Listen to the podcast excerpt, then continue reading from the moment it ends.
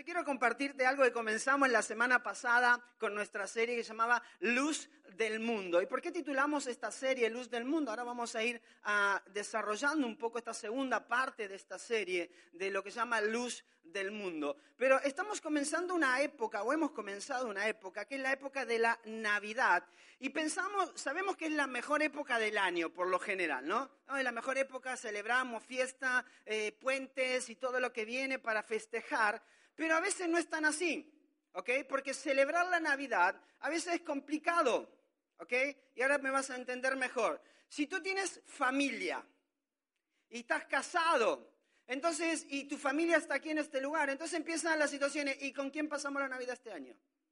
Ah, no, pero el año pasado fue con tu mamá, no, pero este fue con mi papá, no, pero el 24 con aquel, pero el 25 con el 8, ¿no? Entonces el uno nos tocaría con tal y en Reyes, ¿qué hacemos? ¿No? Se vuelve un poco complejo. Y más cuando hay familias que han sido un, poco un mix ahí, donde eh, te toca a alguien decir, no, es que siempre la pasamos con tu mami, ¿no? O que siempre la pasamos con tu papi. Y empiezan esos, a ver a quién invitamos este año a la fiesta, ¿no? Entonces, la Navidad es una época súper especial, pero a veces también es una época de tensiones, donde vienen esos momentos y tenemos que invitar otra vez a este tío a la casa. Este que se come todo, se bebe todo y después pierde el norte y se arma la fiesta ahí que no queremos. O capaz tú eres ese tío, no sé, pero alguien está pensando en ti en eso. Entonces la fiesta, la época de la Navidad, es una época espectacular, pero a veces también hay complejidades. Es una época donde a veces nosotros ah, eh, hemos vivido situaciones en nuestra vida, en esta época, que en vez de ser una época de alegría, termina siendo una época de tristeza. Porque quizás alguno perdió algún familiar, alguno fue la época en la que tuvo que dejar su casa, alguno fue la época en la que el novio le dijo que no, la novia le dijo que no. Entonces se vuelve una época difícil. Es una época donde a, veces hay tensiones que uno tiene que aprender a administrar, pero también hay momentos de tristeza.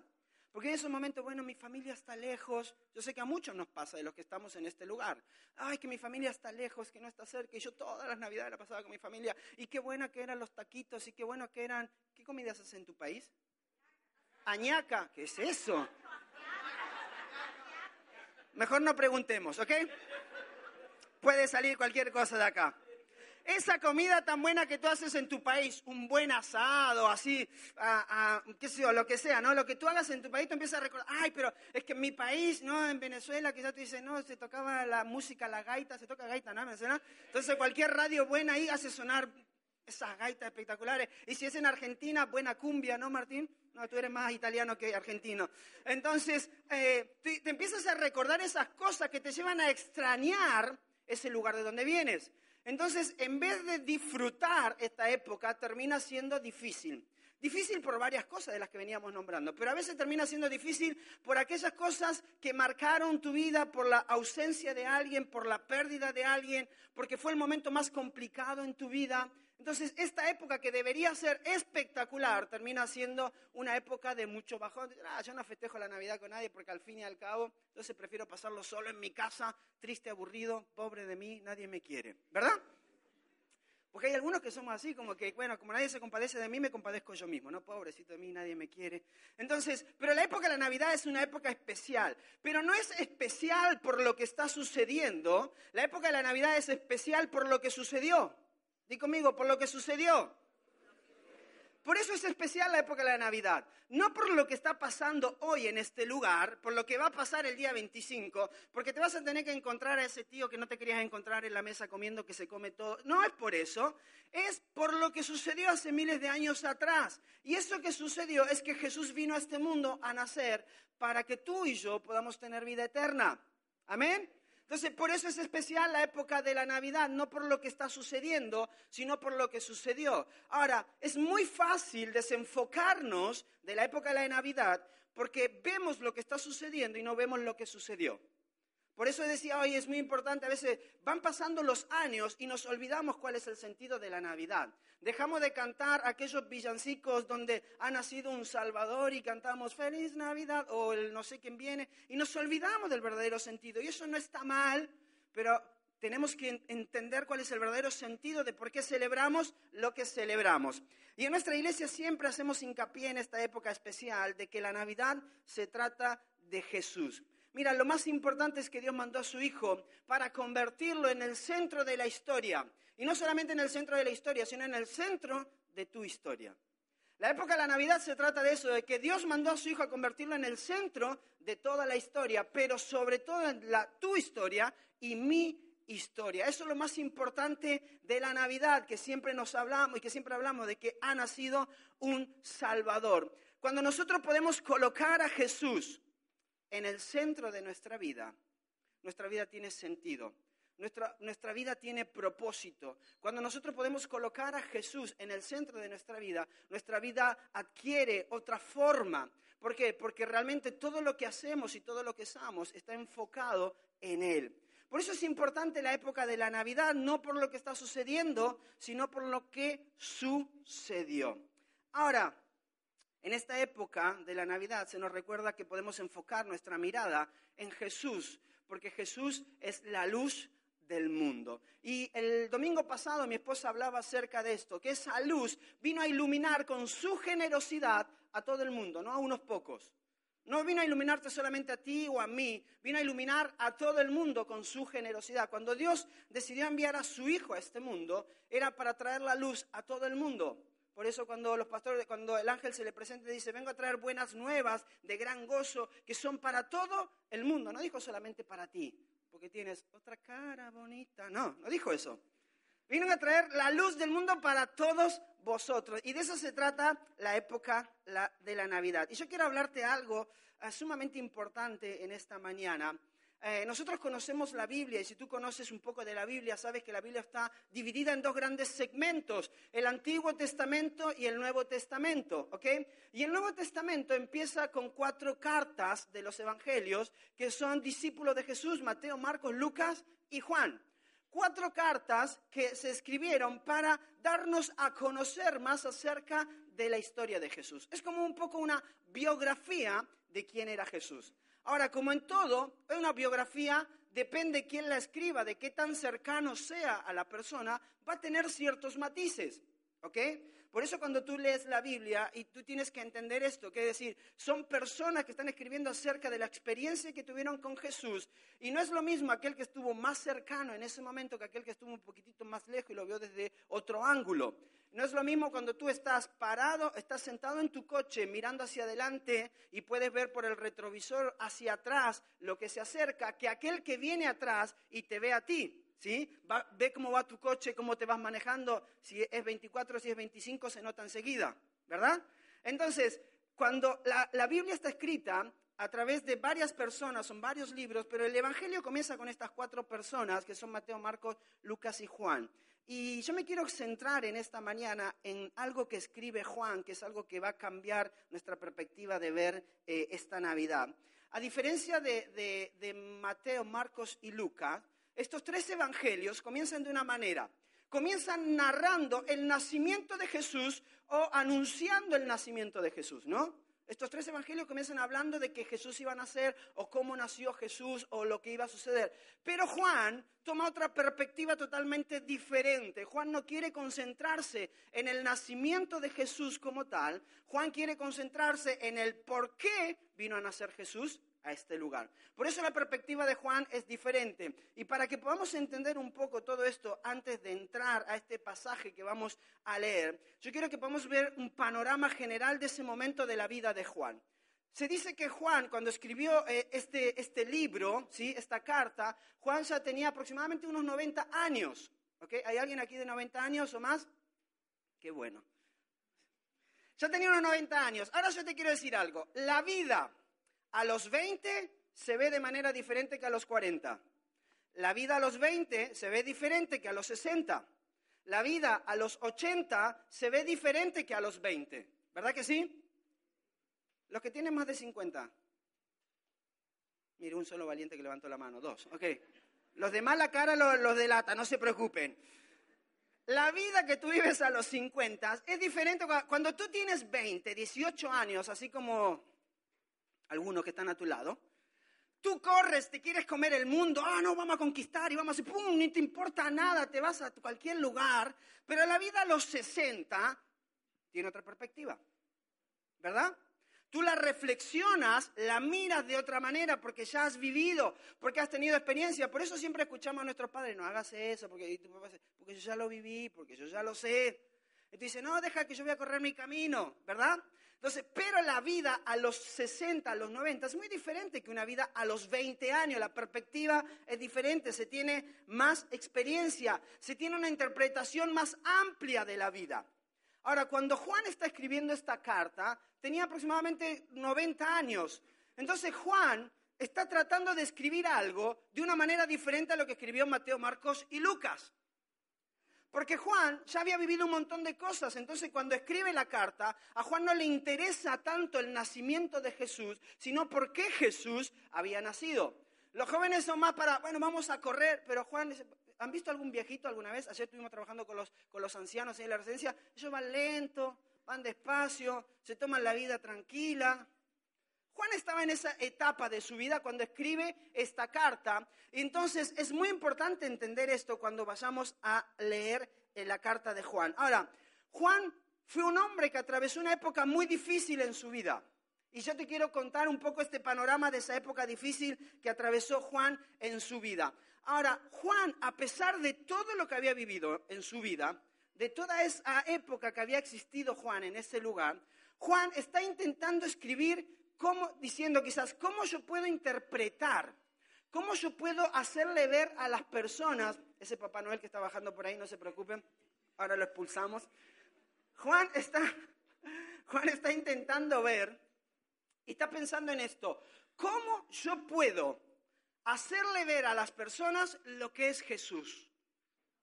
¿Cómo yo puedo hacerle ver a las personas lo que es Dios? Porque Dios es tan grande Dios es tan asombroso, es tan indescriptible, ¿cómo yo puedo hacerlo simple para, para que cualquier persona pueda entender lo que es Dios? Y en todo ese contexto, Juan se atreve a escribir este, este pasaje que está en primera, en primera de Juan, y él lo resume de esta manera. Dios es amor.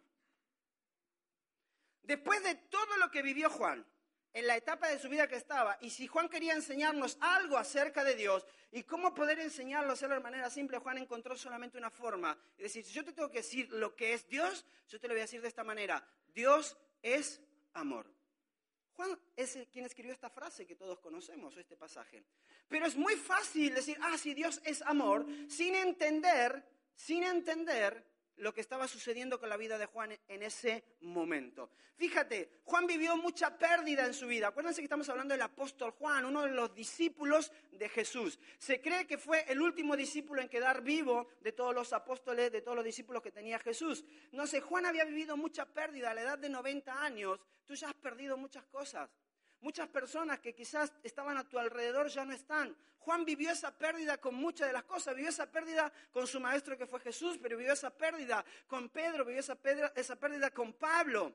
Y dentro de todo eso hay algo mucho más importante. Mira, Juan vivió en esa época en que eh, Nerón, ¿sí? quien era que estaba a cargo del imperio romano en todo ese momento, decide nombrar a un general que era Vespasiano. Vespasiano era general del ejército y Nerón decide nombrarlo a él para que se encargue de gobernar Judea y aplaque toda la revuelta que se estaba armando en Jerusalén. Entonces, Vespasiano empieza a, intentar acomodar toda esa revuelta y tú sabes cuando hay una revuelta lo que sucede, ¿verdad? Entonces, todo esto que tiene que ver con la historia del pueblo de Israel, mientras estaba sucediendo, y quiero hacer un paréntesis aquí, la Biblia es un libro histórico, ¿ok? Porque a veces cuando hablamos de la Biblia pensamos, no, mira, la Biblia es un libro histórico, no es solamente algo eh, espiritual que lo tiene, pero también tiene historia. Entonces, eh, dentro de ese contexto de Juan, cuando entra Nerón, que pone a Vespasiano para eh, controlar esas revueltas, empieza a suceder algo, porque lo que hizo este hombre fue agarrar, coger a miles de judíos y llevarlos a los circos romanos para venderlos como esclavos. Pero también estuvo Juan en la época en que Vespasiano fue promovido a, otro puesto más arriba y Vespasiano dejó a su hijo Tito a cargo. Entonces le dijo a Tito, hazte cargo de toda esta revuelta porque yo ya no sé qué hacer con los judíos, te lo dejo ahí y me voy. Buenísimo. O sea, tengo el problema, tú hazte cargo. Y Tito empieza a hacer algo que trajo una gran crisis al pueblo judío. Dice que sitió la ciudad de Jerusalén de tal manera que durante mucho tiempo no podía salir nadie de Jerusalén para que pueda ir a buscar alimento. Y una ciudad sitiada era una ciudad que se empezaba a morir porque no había comida. Juan estuvo en la época en que, mientras sucedía este sitio a la ciudad de Jerusalén, los niños y las mujeres se morían por decenas y, estaban tirados en la calle y no había manera de transitar. ¿Por qué? Porque estaban sitiados, porque no había alimento en la ciudad. Mira, importante, Juan estuvo en esta época cuando Tito termina conquistando la ciudad y entra y tira y derrumba lo más grande que tiene el pueblo judío, que era su templo, el centro de adoración del pueblo judío. Juan estuvo en toda esta época de crisis que estaba viviendo el pueblo de Israel. Juan estuvo en medio de todo este tiempo. Y sabes que lo más increíble que Juan cuando escribe su carta a la edad de casi los 90 años, dice, Dios es amor. Porque a pesar de todo lo que había vivido, Juan nunca dejó de ver que la mano de Dios estaba ahí. Y que a pesar de toda la crisis y lo difícil que podía ser esa época, que Dios seguía siendo amor. Mira, una cosa importante en la vida de Juan. Es increíble que a pesar de toda la miseria, guerra y hambre que vivió, Juan nunca perdió la fe en Jesús. Por eso te decía que a veces la Navidad es una época difícil, complicada. Porque se nos viene a nuestra mente un montón de cosas que han sucedido en los últimos tiempos y muchos perdemos la fe en Dios. Pero Juan, cuando escribe este pasaje, no lo está escribiendo desde alguien que no experimentó la pérdida más grande en su vida. Juan experimentó esa pérdida. Juan vivió no solamente en esa época, sino también Juan experimentó cuando eh, el gobernador eh, envió a, matar a, a todos los niños menores de dos años porque iban a ser un rey, ¿se acuerda? Juan vivió esa época. Juan vivió cuando le vinieron a anunciar que los discípulos habían muertos, que Pedro había, eh, lo habían matado, crucificado. Juan vivió toda esa época. Juan no es que no tenía nada que decir del nacimiento de Jesús. Acuérdense cuando Jesús está crucificado, le dice a María, a su madre, y, lo ve a Juan, le dice, Juan, ahí está tu madre, madre, ahí tienes tu hijo. Dicen los historiadores que Juan se encargó de cuidar a María durante los próximos años en una ciudad llamada Éfeso. O sea, Juan sabía del nacimiento de Jesús. Juan sabía de la historia de, quién era Jesús y cómo había venido, pero Juan no empieza su, eh, su carta hablando del nacimiento de Jesús. Juan empieza su carta de otra manera muy diferente y que vamos a leerlo. Dice Juan capítulo 1 versículo 4. Juan capítulo 1 dice la primera parte, en él estaba la vida. Juan no empezó anunciando, no porque va a venir un niño, van a ser, no, no. Juan empieza anunciando, en él estaba la vida. Ver a Jesús es ver la vida contenida en un hombre. Es lo que Juan estaba diciendo. Cuando tú ves a Jesús, ves toda la vida contenida en un hombre. Porque a Juan no le interesaba el nacimiento, que no, es que no era importante. Él quería que tú y yo entendamos por qué ese nacimiento era importante para ti y para mí. Decirnos, en Él estaba la vida. O sea, todo lo que tú ves en Jesús es vida. Por eso es sumamente importante como empieza Juan, pero sigue diciendo en el versículo 4, dice, y la vida era la luz de la humanidad. Y esta parte me encanta porque quiero que entiendas este contexto. Para los judíos estaban esperando un Mesías, el Mesías que lo vendría a rescatar de la opresión, del yugo de los romanos. Entonces cuando hablaban del Mesías, todo el que era judío pensaba solamente en un Salvador que vendría a salvar a un pueblo llamado el pueblo de Israel. Pero Juan, después de haber pasado tantos años, después de haber vivido todo lo que vivió, todas las pérdidas, las crisis que vivió, Juan empieza su escrito diciendo, en él estaba la vida, pero la vida era la luz de la humanidad. O sea, Juan estaba diciendo, Jesús vino para todos, no vino solamente para nosotros. Y esa es una gran noticia para ti y para mí. Porque Jesús vino para ti, Jesús vino para tu vecino, vino para tu suegra, sí, también, para tu suegro. Vino para el amigo que quizás no te cae tan bien. Para el vecino que quizás te dice, bueno, este no sé si va a ir al cielo. Sí, también, para él vino. Porque Jesús vino para todo. Por eso dice, la vida era la luz de la humanidad. Dentro de ese contexto, Juan logra reflexionar y nos quiere enseñar diciendo, Jesús es la luz que todo el mundo necesita, porque no es la luz de un pueblo, Él es la luz de la humanidad. Y esa es la noticia más grande que tú y yo tenemos en estas fiestas, en esta Navidad. Por eso no es lo que estamos viviendo en este tiempo, es lo que realmente pasó hace miles de años atrás, cuando vino Jesús a nacer a este mundo. Juan reflexionaba en esto. Ahora me gusta el versículo 5 que sigue, porque creo que es lo que nos hace ver de por qué es importante esta época a pesar de lo que vivimos. Dice, versículo 5, esta luz resplandece en las tinieblas y las tinieblas no han podido extinguirla. Mira, este pasaje no tiene sentido si tú no entiendes el contexto en donde estaba Juan. Cuando Juan escribe este pasaje, esta luz resplandece en las tinieblas y las tinieblas no han podido extinguirla. Juan está diciendo, a pesar de que vino Nerón, a pesar de que vino Vespasiano, a pesar de que vino Tito, a pesar de que fue destruido lo mejor que teníamos, a pesar de que los discípulos, mis mejores amigos, fueron muertos, crucificados, perseguidos, a pesar de la pérdida más grande que tú y yo podemos tener, nada ni nadie puede extinguir la luz de Jesús. Mira, yo no sé si a ti te encanta, pero a mí me emociona este, este sencillo pasaje.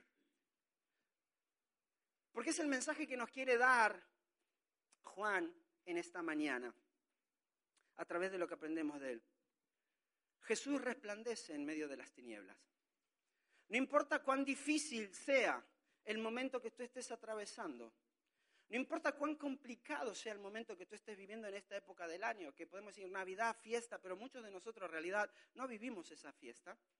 Muchos de nosotros tenemos muchas cosas en nuestra vida, las cuales estamos dolidos, muchas cosas en nuestra vida que son terribles. Juan nos dice, Jesús resplandece en medio de esa tiniebla, porque nada pudo apagar esa luz.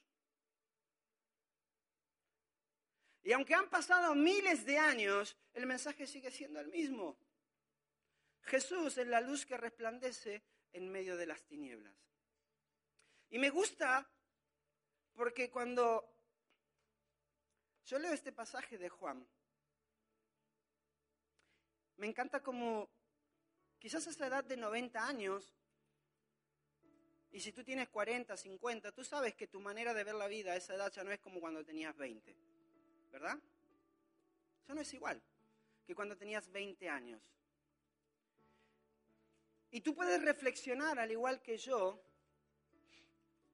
que ya voy entrando a los 40, no se preocupe. El año que viene la veré de manera diferente la vida.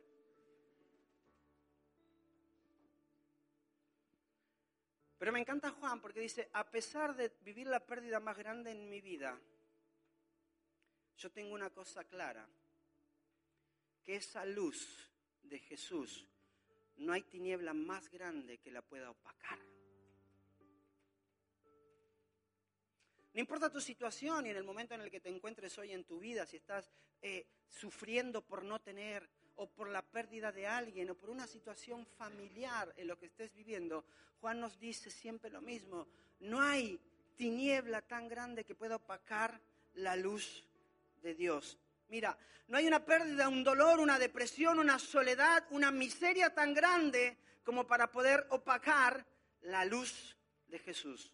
No hay nada que sea tan grande, no hay una pérdida, no, hay, una, no hay nada que sea tan grande que pueda opacar la luz de Jesús.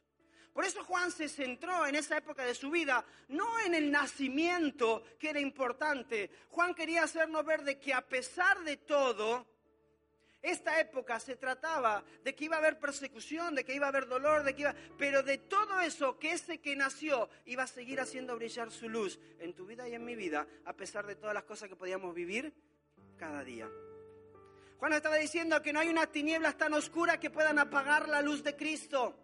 No hay tiniebla tan densa. Quizás alguna vez te tocó viajar en la carretera, en un coche, en un autobús, y la niebla era tan densa que alguna vez tuviste que pararte en, algún costado porque no podías seguir avanzando. Pero Juan está diciendo, no importa qué tan densa sea la niebla, no importa qué tan oscuro sea el lugar, no hay nada que pueda opacar la luz de Jesús, no hay nada que pueda apagar la luz de Cristo. Juan nos recuerda que Jesús es vida y luz, que vence la más densa oscuridad. Por eso me encanta Juan cómo aborda esta fecha, este tiempo. Está bien, vino un Salvador. Vino a nacer y a traernos una nueva vida, a ser parte de nuestra historia. Pero Juan está diciendo, pero a pesar de eso, en el mundo tendréis aflicción. Como le dijo Jesús a sus discípulos. Pero confiad, porque yo estoy con vosotros todos los días hasta el fin del mundo. Y yo me imagino a Juan mientras escribía esto, esas palabras resonaban en su cabeza, porque a pesar de haber vivido la pérdida más grande en su vida, Juan no se centró en eso. Juan pudo decir, Dios es amor y su luz resplandece incluso en la más densa de las tinieblas. El Evangelio de Juan representa siempre que hay una esperanza. El Evangelio de Juan representa esperanza. El Evangelio de Juan representa que hay que seguir creyendo a pesar de las situaciones. El Evangelio de Juan nos enseña que Dios escucha nuestras oraciones. El Evangelio de Juan nos dice, esta fecha es importante no por lo que está sucediendo en tu vida o por las pérdidas que estás teniendo o las situaciones que estás pasando. Esta fecha es importante por lo que sucedió, porque la luz del mundo llegó para iluminar tu vida y no hay tiniebla tan grande que pueda opacarla. Juan está diciendo, no importa cuán grande sea tu pérdida, tu dolor, la situación que estés pasando, Dios envió a su Hijo para nacer en este mundo y para que tú y yo tengamos la esperanza de un mejor futuro. Eso es lo que representa esta época. Entonces, a pesar de este tiempo que el que yo te dice, no, es difícil porque no me pongo de acuerdo con mi cónyuge, mi esposa, mi esposa, ¿a dónde pasó la Navidad? Si a quién invitamos o no invitamos, si, ah, si me quedo en casa o no me quedo en casa porque extraño a mi familia o no la extraño, si yo estaría comiendo ahí ayaca o no sé cómo me dijeron, ¿ok? Escuchando música, cumbia, lo que venga, comiendo un buen asado, pero no sería lo mismo, porque en este tiempo fue difícil para mí. Dios está diciendo, no te preocupes, porque Jesús es la luz del mundo. Y no hay tiniebla tan oscura que pueda opacar la luz de Dios, que es su Hijo Jesús. Por eso la Navidad se trata de Jesús, se trata de la esperanza, no se trata de un regalo. El mejor regalo que tenemos se llama Jesús. La Navidad no se trata de un árbol, aunque es importante, pero ese árbol nos recuerda desde que desde algo así Jesús fue a la cruz a morir crucificado por ti y por mí. Porque aunque tenemos este árbol y tiene luces y lo adornan y es guay, Jesús nos recuerda que Jesús es la luz del mundo en que aunque tú y yo busquemos el mejor regalo para otras personas, para agradarle, para hacerle mejor su vida, Jesús está diciendo, el mejor regalo que tú tienes soy yo.